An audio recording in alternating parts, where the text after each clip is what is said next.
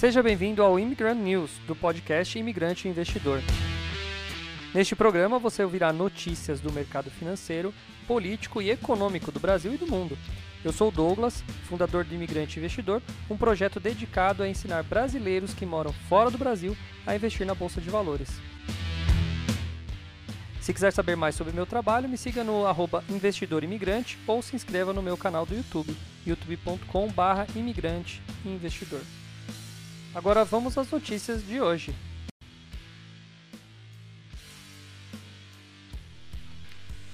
Fala imigrante, beleza? Tudo bem com vocês aí? Olha só, começamos hoje com tudo certo, aparentemente. Vamos ver o que, que, vai acontecer, se vai ter alguma treta. Bom, meu cabelo tá mais ou menos, né? Preciso ir lá cortar. Até mostrei meu card de cabelo ontem pra galera, explicando o plano fidelidade que eu vou fazer aqui com quem assistir a live.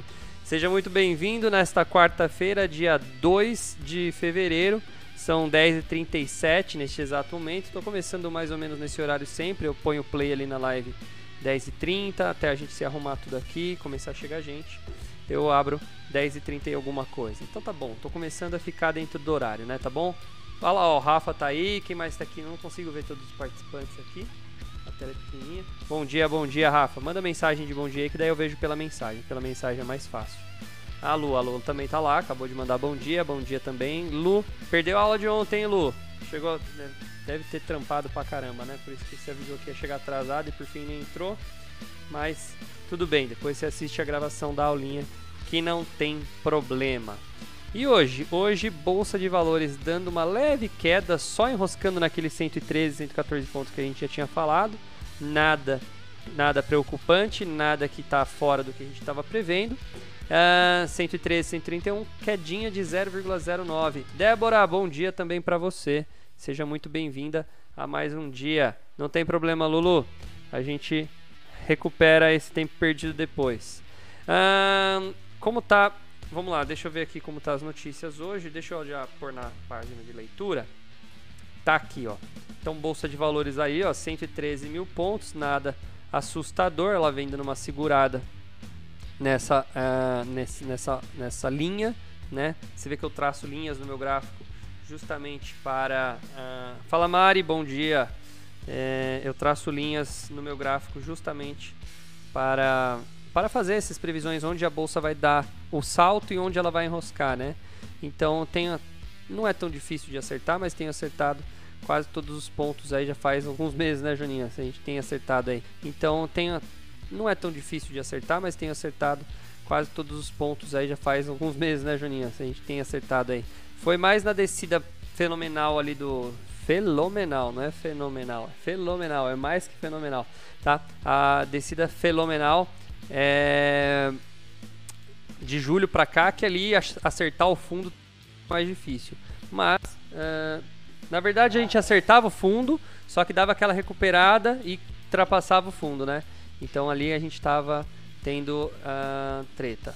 Ó, deixa eu mostrar para vocês aqui o Ibov. Olha lá, o risquinho que eu tracei estava enroscando bem nele, ó, então tá aqui, tá enroscando bem no risquinho que eu tracei. A outro, um outro enrosco foi nesse risquinho, tá? E aqui também foi um enrosco aqui, ó, onde eu encontrei aqui, mais esse ponto também. Então são esses quatro pontos que agora que a gente vai olhar. O próximo ponto vai ser perto de 118, uh, se ele ultrapassar aqui, né? E se não ultrapassar, ou, aliás, se não bater no 118, vai lá para o 121 como próximo ponto. E o IFIX, já que tem muito investidor agora, a galera que me ouve no, no, no Spotify, tá falando que eu falo, tô falando pouco sobre fundo imobiliário. Uh, IFIX, olha o IFIX aqui, né? O IFIX fez essa letra V bonita, né? Aí voltou, agora tá nesse zigue-zague. Esse zigue-zague justamente por causa da treta da MXRF aqui, né? Que deu tudo que eu falei aí. Bom, tá bom, né? Tá bom. Não tá ruim, mas não tá bom. Tava bom.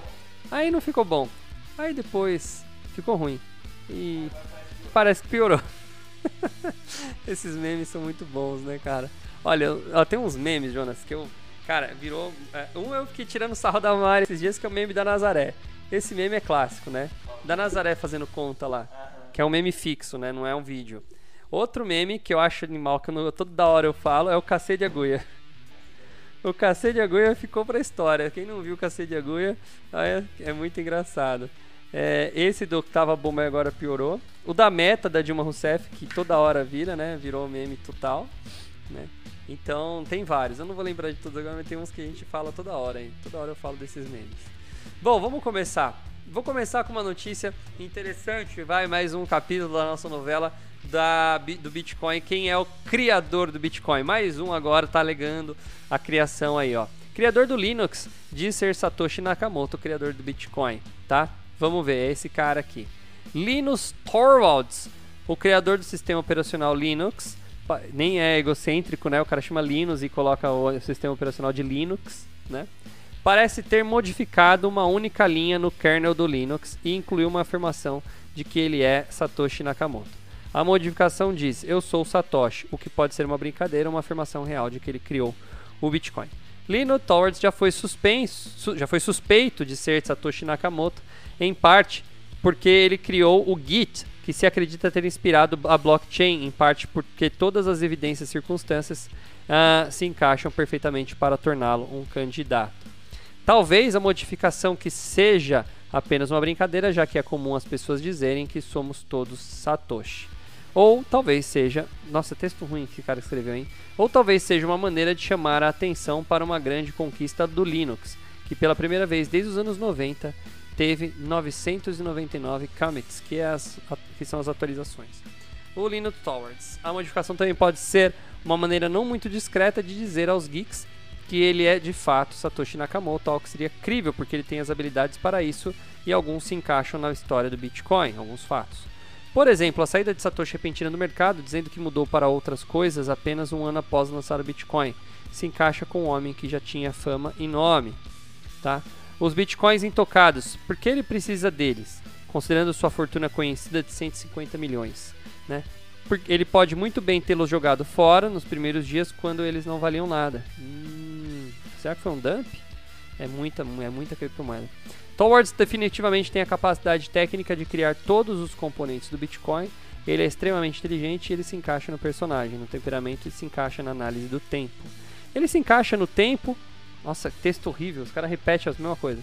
Ele explica algumas coisas, uma das escolhas intrigantes feitas por Nakamoto em relação ao uso de janelas, e assim por diante. Ele também explica a resistência de Nakamoto à tentação e basicamente ele é um candidato a ser criador do Bitcoin, especialmente com sua experiência em software de código aberto. É. Você já teve Linux, Jonas? É um sistema interessante, cara. É, para quem, pra quem tem para quem manja programação, é um sistema interessante. Eu já tive, mas para mim não fez diferença nenhuma, porque eu não fico fuçando o negócio. Na época que eu era adolescente, eu era um pouquinho mais curioso, mas parei por lá mesmo. Né? Tinha duas, uh, um computador com dois sistemas operacionais, acabava ficando pesado. Bom, vamos para mais uma notícia aqui. Essa notícia achei interessante para vocês. A Ike, né, a Domo DMMO3, antiga OGX, OGX ou MMX? Espera aí que eu já vejo que eu não lembro qual é. Disparou, né, soba, sobe 93% em 10 pregões. Dobra de preço, Joninhas, em 10 pregões. Vamos ver aqui, ó. Se a mera perspectiva de sair das sombras de seu fundador já fez as ações da DMMO antiga OGX, OGX dispararem na bolsa em meados desse mês, a confirmação de que Ike Batista deixará o controle da empresa deve movimentar ainda mais os negócios.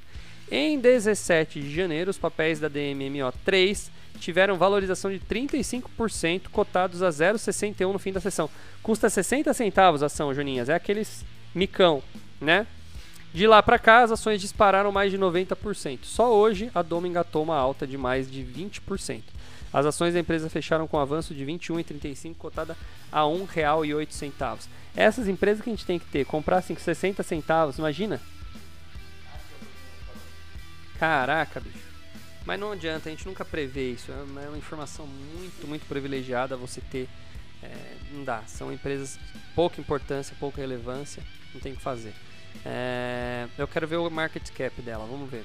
Em 17 de janeiro, os papéis da DMO tiveram valorização. Ah, já falei isso. O que deu start no salto do preço dos papéis foi a movimentação na base acionária da empresa do Ike, com o anúncio de que a Prisma Capital, que já tinha 31% do capital da Domo, decidiu aumentar sua participação para 47%.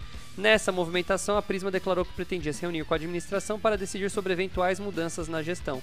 além de, usar, de analisar alternativas estratégicas na indústria de óleo e gás. Hoje, a gestora consolidou sua posição na empresa, se tornando titular de quase 52% do seu capital votante, equivalente a 264,98 milhões de ações emitidas pela companhia. A mudança do controle por si só já era animadora, mas a escolha do novo controlador agradou mais ainda os investidores que consideram o casamento perfeito entre a nova controladora e a empresa. Isso porque a Prisma é especialista em ativos problemáticos e de alta complexidade. Hum. Desse modo, seus fundos investem em companhias que se encontram em recuperação judicial, além de títulos de dívida com risco elevado de crédito, empresas com amplos desafios operacionais e financeiros. Tá? A, a Domo se enquadra perfeitamente nos requisitos da gestora, seja por sua fraqueza operacional, pelas dificuldades financeiras ou até mesmo pelo passado não muito nobre envolvendo seu fundador. É, ó, careca. Eu tenho uma, tinha uma foto dele no meu, no meu Instagram porque eu gostava do cara, eu admirava. Bom, admiro ainda a sua capacidade técnica, né? Ah, mas, né? Saber fazer o que, né? Tem uma galera aí que não adianta, né? Tá envolvida. Bom, vou ficar de olho nessa daí, né, Juninhas? Agora que vai entrar uma empresa detentora de especialista em recuperação, né? De empresas aí zoadas. Sai o, o principal cara aí. Vamos ver como que ela tá? DMMO3. Gente, que fome, não tomei nada, não comi nada, cara. Nossa, tô morrendo de fome. Vou começar a fazer o podcast com comida e bebida junto aqui. Igual no Flow. Ué, eu coloquei fundamentos, não foi? Vamos de novo. Fundament, não, Funds Explorer não. Aí a, a, o dedo já vai pro S na hora. Funds, né? Funds Explorer. Tão rápido que é o. tão acostumado que eu tô. Automático. Um, para quem não se lembra, o Ike Batista, ele ele tinha várias empresas, né? Para quem não se lembra, para quem não conhecia, né, o Ike Batista, Ike Batista é um empresário que começou muito cedo na área, ele já tem uma família já é, aliás, eu acho que a família Batista, se ter Batista no nome deve ser bom, viu? Porque Ike Batista, João Batista, Wesley Batista, né? É, ele, o pai dele sempre estava ali, o pai dele já tinha uma grana, tal, ele foi estudar na Suíça. Aí na Suíça ele já começou a, a vender uns seguros. Eu não lembro da história, eu li a biografia dele, muito boa, mas eu muito faz muito tempo, mas eu lembro que ele foi estudar na Suíça. E aí na Suíça ele ele acabou é, começando, opa, agora que eu tô com a tela invertida. Plim, aí melhorou. E aí ele uh, começou a vender seguro, se eu não me engano, já na Europa, já começou a trabalhar em empresa de seguro. Aí ele viu uma oportunidade de comprar ouro na Amazônia e vender na Europa, daí ele começou a vender, aí que ele foi para a área de mineração. Aí, bichão, aí o cara começou a crescer, crescer, crescer. Aí ele começou a colocar o nome das empresas dele tudo com X no nome, sabia disso? Todas as empresas dele tinham X. Então você tinha a OGX, que é de exploração de petróleo, a M, é, MMX, que era de mineração, a LLX, que é de logística, e enfim, eu não lembro se tinha mais. Mas todas as empresas deles tinham X no nome. E eram as empresas mais caras. Quando eu comecei na Bolsa de Valores, eu lembro que elas eram as empresas mais caras da Bolsa. Tipo assim, não no sentido de empresa mais valiosa da Bolsa. A, o preço da cota era caro. Eu acho que ele fazia isso de propósito. para mostrar que a empresa dele era cara, entendeu? Que não era qualquer um que podia comprar. Eu acho que ele fazia por causa disso. Então ele é, e o X tinha um motivo. O X ele dizia que era multiplicação. Então ele colocava o X para as coisas se multiplicarem. Tipo uma. Tipo uma. Uma. Mandinga não, qual é a palavra? É, numerologia, essas coisas aí, né? É uma, uma coisa que ele tava ali. Bom, olha lá, vamos ver como que tá a empresa nesse exato momento. O valor da Domo, ah, tem, olha, tem uma chance de crescer aí, né? Porque ó, ela tem 524 milhões ah, ah lá, Luciana é Luciana Batista. Ah, você tá escondendo ouro, Luciana. Você tem grana então. Ah, ó, deixa eu mostrar para vocês uma coisa. Aqui é o valor de mercado. Pô, uma empresa de petróleo, gás e biocombustíveis está com o preço de mercado de 524 milhões. Bem, bem, bem chuleta, né? Pô, não chega nem é meio, meio bilhão, né? Uma empresa que era gigantesca. Uh, mas ainda tá com números ruins, ó. Ela tem um ativo de 217, bem ruinzinho o ativo dela, 217 milhões. Poxa, não é uma obra de uma ponte você faz, você faz o, o dinheiro dele. Tem uma dívidazinha de 198 mil reais. Nossa, números pequenos, eu até assustado. mas tem uma dívida líquida, ele tem um caixa de 14 milhões na mão. Um ativo de 84 milhões, um patrimônio líquido negativo. Por que, que tem um patrimônio líquido negativo? Tem um passivo fudido aí, onde que tá? Não sei. É, superstição, Rafa. Agora ele, o Rafa traz a palavra. O ruim é o delay, né? Eu tô falando do assunto, chega a mensagem muito tempo depois para mim aqui. Mas, hum, vamos lá. Agora, lucro, ela está apresentando lucro, um EBIT de 54, ela está tendo crédito aí para trás, um lucro de 134, mas vamos ver os gráficos dela.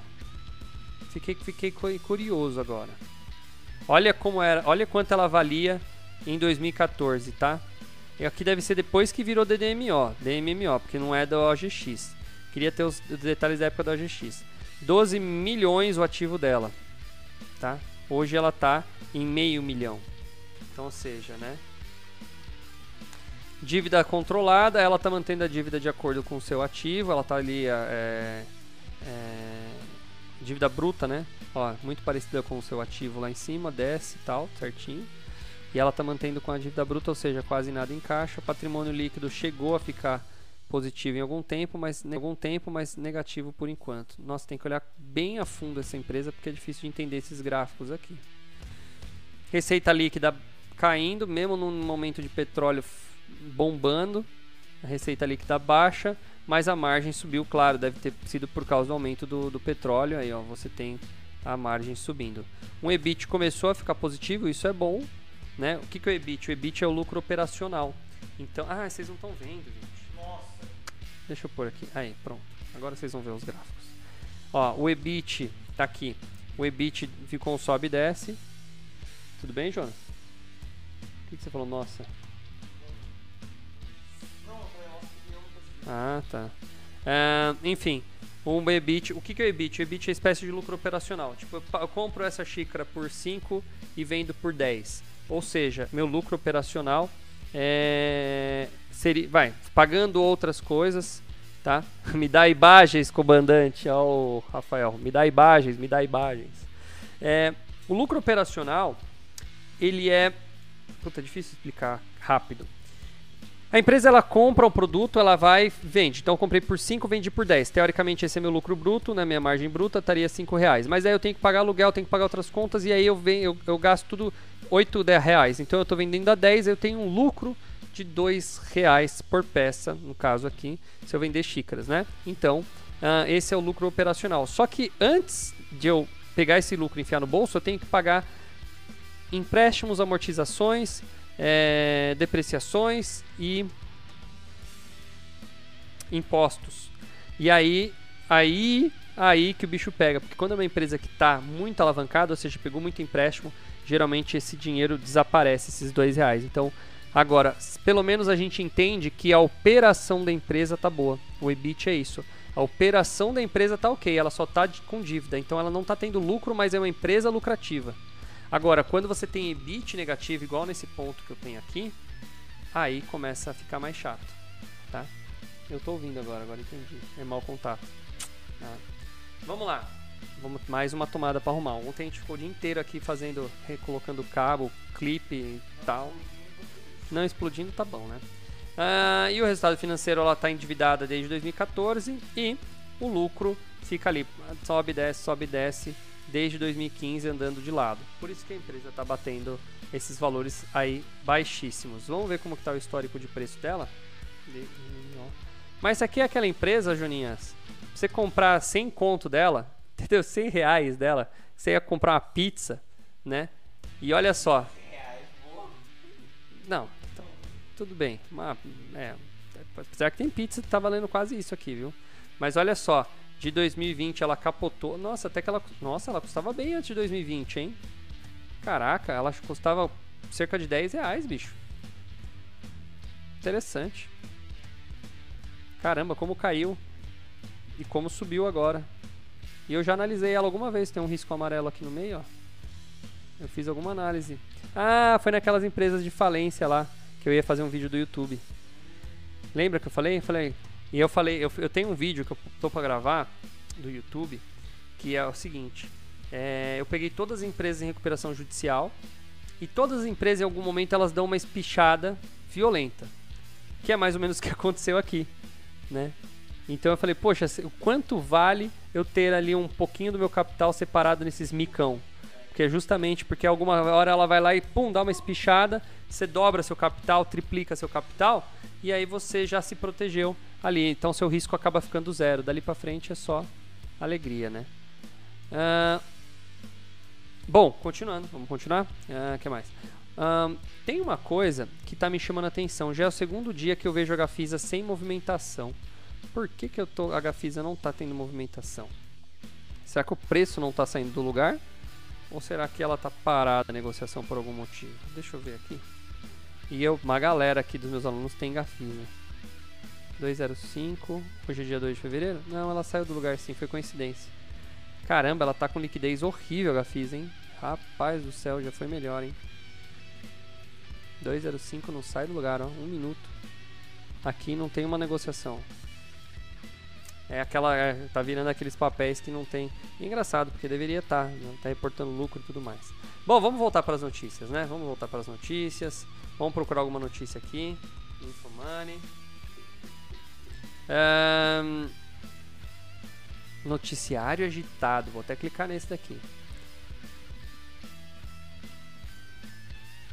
Nossa, passa rápido, Joninhas. Já vai, já vai dar um tempo. A live não, ele começa na hora que eu comecei a live, na conta. Passa rápido, né? Não, mas eu olho pelo contador aqui, ó. Aqui, ó, tá 26 minutos de live, exatamente. De, meia hora vai ser as, as, as 11, né, e alguma coisa. Eu acho que esse computador, ele, ele, eu acho que esse cronômetro aqui, ele conta o tempo de o tempo de live. Ah, entendi. Agora entendi. Vamos lá, Banco Inter. Na última terça-feira, as units do Banco Inter saltaram 8% na sequência da elevação da recomendação pelo JP Morgan. Nessa quarta, os papéis operam próximos à estabilidade. O BID11 teve recomendação elevada de equal weight. Equal weight não é uma, uma boa. Ah, não, ele saiu de equal weight para overweight, tá. Uh, ele saiu de equal weight para overweight. Uh, é um nome para tipo, aqui normal e overweight é tá, vai lá que o negócio vai ficar bom. Ainda que tenha reduzido seu preço-alvo de 54 para 40, nossa, que diferença. Ou potencial de alta em 42% em relação ao fechamento. Ó, oh, o, Nubank tá na o, Nubank não. O Inter tá na hora de comprar, cara. Eu demorei para comprar, viu? Eu vou comprar mesmo ele tendo subido, viu? Eu vou chegar nessa nessa uh, já cheguei nessa conclusão. Ele tá indo bem, ele tá indo legal, ele caiu bem, mas ele tá agora é muito provável que ele volte. O Banco Americano justifica a recomendação devido a uma combinação de forte repactuação de empréstimos de acordo com os últimos dados do banco para janeiro, correção de avaliação e desconto de 50% a 70% para o Nubank na maioria das métricas. A melhoria, a melhor, as melhores captações de categoria com hedge contra a Selic mais alta. Embora acredite que 2022 será um ano desafiador e que a reprecificação de crédito possa levar alguns trimestres para se traduzir em melhor margem financeira, o JP, o JP Morgan, uh, vê spreads melhores com um indicador importante de monetização. Além disso, a expectativa de juros tem se mantido estável, o que é importante para uma tese mais construtiva de compostos em crescimento. Em suma, o JP Morgan favorece os bancos de grande capitalização com melhores resultados de curto prazo, mas ainda é o nome favorito para os disruptores. Cabe destacar que o João Vitor Menin, é, CEO do banco, afirmou que a retomada do projeto de reorganização societária da instituição deve culminar na listagem de uma nova holding na Nasdaq, que deve ocorrer no curto prazo, muito provavelmente ainda nesse semestre. Por isso também isso é interessante. Imagina hora que os caras forem para a Nasdaq. A gente, vai, a gente vai receber ação BDR aqui, né? E aí a gente fica felizão, porque daí vai receber também se o dólar subir. Uh, o banco BB acredita que o Inter deve buscar a melhor estrutura para conduzir sua reorganização societária, que pode, em última instância, proporcionar maior flexibilidade em termos de estrutura capital. Cara, eu vou falar uma coisa aqui. Vamos pôr na tela grandona aqui. Eu não sei. Tá aí uma coisa que eu preciso parar para pensar. Lembra que eu falo que eu gosto de brincar de futurologia, né? Que é ficar imaginando o que vai acontecer com as coisas, né? Nossa, agora que eu reparei que ficou na câmera aqui todas as caixas que a gente tava fazendo as manutenções, aquelas brocas, fios, ó. Nem tirei daqui. Tá bom. aqui, aqui é... Bom, uh... para pra pensar comigo, Joninhas que está acontecendo, cara? A gente teve um recorde ano passado de IPO na bolsa, mas a gente começou a ter um movimento que a gente nunca viu na vida, pelo menos eu nunca tinha visto, de empresas brasileiras lançando. É, isso é chamado de. Sede, não é sede. Bom, tem uma palavra eu esqueci, mas elas lançam. A, a, ela tem que ter sede internacional, né? Eu vou usar a palavra sede, mas acho que não é essa palavra. Que ela tem que fazer, ela tem que ter algumas coisas lá para poder lançar na bolsa americana. Então aconteceu com a XP, que está lá, você pode comprar ações da XP, só que você vai comprar no, nos Estados Unidos, um americano. Não, não é palavra, não é filial, tem uma palavra certa. É, é, a XP está lá, a, o Nubank está lá, o Inter está querendo ir para lá, e tem mais um monte de empresa que eu várias vezes aqui já dei notícia que está pensando em ir para lá. O que acontece? Será que é melhor ou será que é pior? Bom, para o Brasil deve ser pior, para a empresa deve ser melhor, né? Mas o futuro, futuro, será que vai ter? É, porque se é melhor para a empresa, pô, uma empresa que tem alguns milhões aí, bilhões, pô, não deve ser difícil elas, elas conseguirem se estruturar num mercado externo para poder fazer levantamento lá. Porque, mano, por que, que, por que, que o Nubank conseguiu ficar mais valioso que o Itaú? Por causa disso. O cara foi para lá e captou em dólar, cinco vezes mais. E aí ele virou um banco com o mesmo valor de mercado que o Itaú. Né? Em seis anos de história. Ó, vamos dar uma olhada? Já que está na tela aqui, vamos pôr aqui. Vamos terminar com esse assunto aqui. Ó, ó vamos colocar aqui, ó, Itu B4. Tá? O Itaú. O Itaú vale 240. Não, uma subidinha. Tava 220 pouco tempo atrás. Então, subiu a ação também, né? 249 bi. Tá? 250 bi, um quarto de trilhão é o que vale o Itaú. Vamos ver o Nubank, aqui não dá pra ver, vamos ver pelo status invest, acho que dá pra ver pelo status, o market cap dele. O que, que é isso, tá? Para quem não sabe o que, é o market cap, o valor de mercado, tá? É o número de ações, ou seja, o banco tem 9 milhões, 9 bilhões de ações, quase 10 bilhões de ações, a 25,49. Se eu multiplicar um pelo outro, vai dar esse valor aqui, tá? Então é o valor total das ações. Então, por exemplo, se eu fosse vender, se o banco fosse vender todas as ações ou se todo mundo vendesse para uma pessoa só e a pessoa quisesse ser dona inteira do banco, ela teria que pagar esse valor para ser dona inteira do banco, 250 bilhões, um quarto de trilhão. Entenderam? Market cap é isso, é o valor de mercado da ação, tá? Uh, vamos ver aqui internacional. Vamos pegar aqui mercado. Oh, isso é muita propaganda, viu? Internacional, mercado internacional. Você ah, sabe o código do Nubank qual que é, velho? Nem sei. Lá fora. NUBR, deve ser, né? Não, NUBR3 é aqui. NUB. Não, NUBR33 é aqui. Eu quero o código de lá. De lá é só NU. Lá é só NU. NU. Tá? Ó, o market cap dele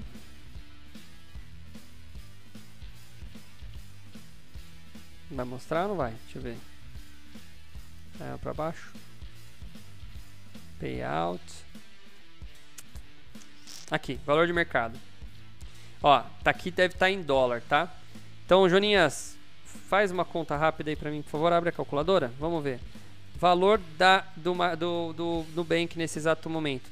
isso que caiu bastante o preço, tá? 34. Vai, põe 35, vai. 35 bi, né? Vezes o valor do dólar. Quanto tá o dólar? 5,30. 185. Ah, então ele, não, ele perdeu. Agora tá perdendo o Itaú, hein? Nossa, tá bem mais baixo que o Itaú. Caramba, será que ele perdeu tanto valor assim, bicho? Caraca, como caiu o, O dólar. É, é verdade, né? O dólar baixou e a ação caiu bem também, né? Vamos ver quanto que tá aqui. NU Stocks Clients. Ah, lá. Vamos ver aqui, ó. Seis meses, aí só pra ter. Porque no lançamento, na época, ele valia mais. É, ele, ele tava valendo 11, quase 12 dólares ali, né? Não, bom, isso não nos dias depois. Agora ele tá valendo 7 dólares. É, caiu, né? Caiu, imagina. Você tem um número de ações vezes 7, o um número de ações vezes 12, dá uma boa queda, ainda mais ainda com o dólar mais baixo. É, e tem um problema aí. Mas interessante, né? Interessante você ver que tem isso também, né? O, dólar aqui pra gente tem que, é, tem que ser levado em consideração. É o que eu sempre falo na aula de BDR, né? A gente compra uma, uma, uma ação dos Estados Unidos e muita gente reclamou que o, que o Nubank caiu, né? Muito aluno nosso, porque muito aluno ganhou ação e muito aluno comprou ação acreditando no Nubank, né? Só que na época que o Nubank saiu, primeiro ele saiu a um valor alto, já caiu aí 50% do seu valor, né? Quase, não, é por aí, né? 30%, 40%. E uh, o dólar caiu. Pessoal, para quem está ouvindo aí pelo Spotify ou pelo por qualquer canal de podcast, a live foi cortada no meio, acabou a força é, aqui justamente na hora que eu estava prestes a me despedir. Então eu decidi por só encerrar a live aqui, gravei esse áudio. Muito obrigado pela sua audiência. Não, não se esqueça de dar o like aí para quem está é, assistindo pelo YouTube e para quem está ouvindo aí também se inscrever no canal Provi Sempre. Muito obrigado pela sua audiência. A gente se vê amanhã. Tchau, tchau.